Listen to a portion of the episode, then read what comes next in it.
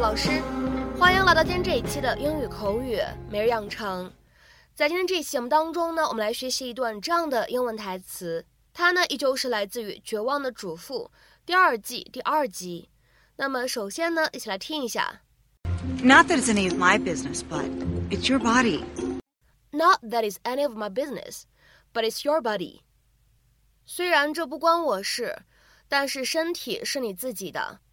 Not that it's any of my business, but it's your body.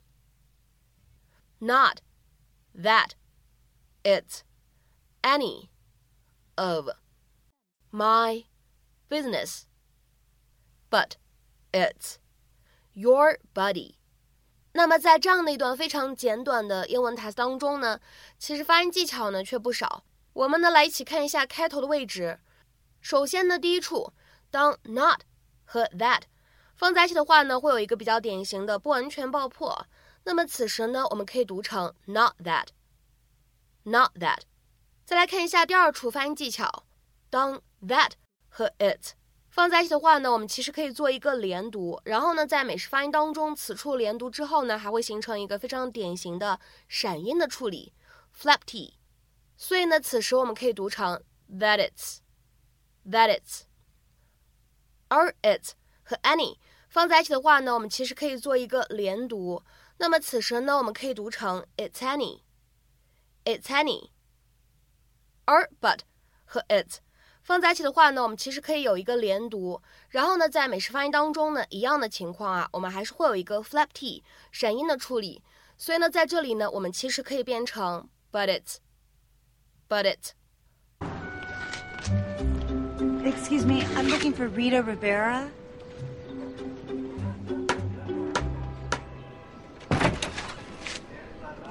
Hi, are you Rita? Yeah, who are you? I'm uh, I'm Gabrielle Solis. Our our husbands are roommates at the prison. Richie and I aren't married. Oh, I see. Well, uh, your boyfriend asked my husband to give this to you. It's a, a sort of favor. It's all there, seven thousand dollars. Son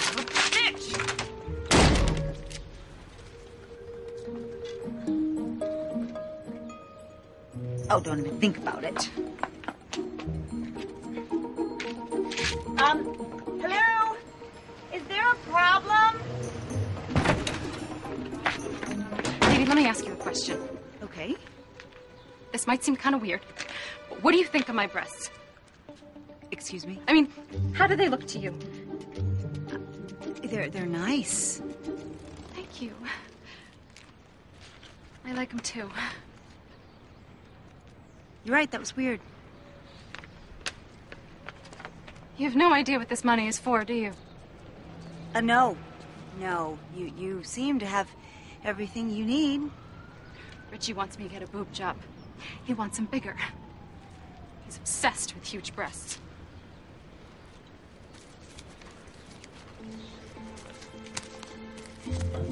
So are you gonna do it?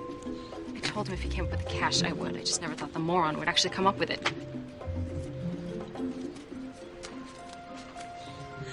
Not that it's any of my business, but it's your body. I wouldn't change anything unless I really wanted to. But if I don't do it, he'll leave me. Honey, he's in jail. How far is he gonna go? Maybe it's time you stood up for yourself. Tell him you don't need the surgery. It's worth a shot. There you go. I'm so proud of you.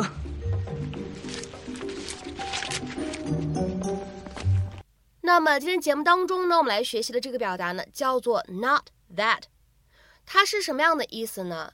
这个短语呢，经常会被放在句首，可以用来表达，并不是说什么什么，或者说呢，并非什么什么，用于引出一个否定含义的句子。那么下面呢，我们来看一下两条对应的英文解释。第一个 ，It is used to say you are not suggesting something，或者呢，可以理解成为 Although it isn't the case that。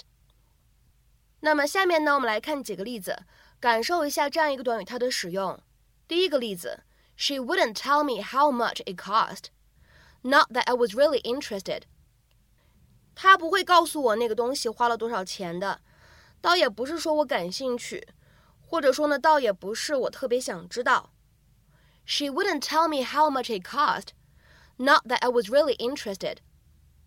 再来看一下第二个例子，Not that I mind, but why didn't you call yesterday? 我并没有介意，但是你昨天为什么不打电话呀？Not that I mind, but why didn't you call yesterday? 下面呢，我们来看一下第三个例子。Not that I expect you to know the answer to this, but why do you think Mom married Dad? 其实我也不指望你能知道答案，但是你觉得妈妈为什么嫁给了爸爸呢？not that I expect you to know the answer to this, but why do you think mom married dad? 下面呢，我们来看一下倒数第二个例子。I tried to help, not that it mattered. 我试着帮了忙，倒不是说我的帮忙真的会起到什么作用，或者说呢，倒不是说我的帮忙真的会有多重要。I tried to help, not that it mattered. 下面呢，我们来看一下本期节目当中的最后这个例子。I saw him with some other woman. Not that I care. 我看到了他和另外一个女的在一起，倒也不是我介意。言下之意是什么呢？我就陈述一下这个事实，并没有表态的意思。I saw him with some other woman. Not that I care. 那么下面呢，请各位同学尝试翻译以下句子，并留言在文章的留言区。She hasn't written. Not that she said she would. She hasn't written, not that she said she would. 那么这样的一个结构看起来比较复杂的句子，你会如何去理解和翻译呢？期待各位同学的踊跃发言。我们本周节目的分享呢，就先暂时告一段落了。下周节目当中呢，我们再来一起学习新的美剧。next week.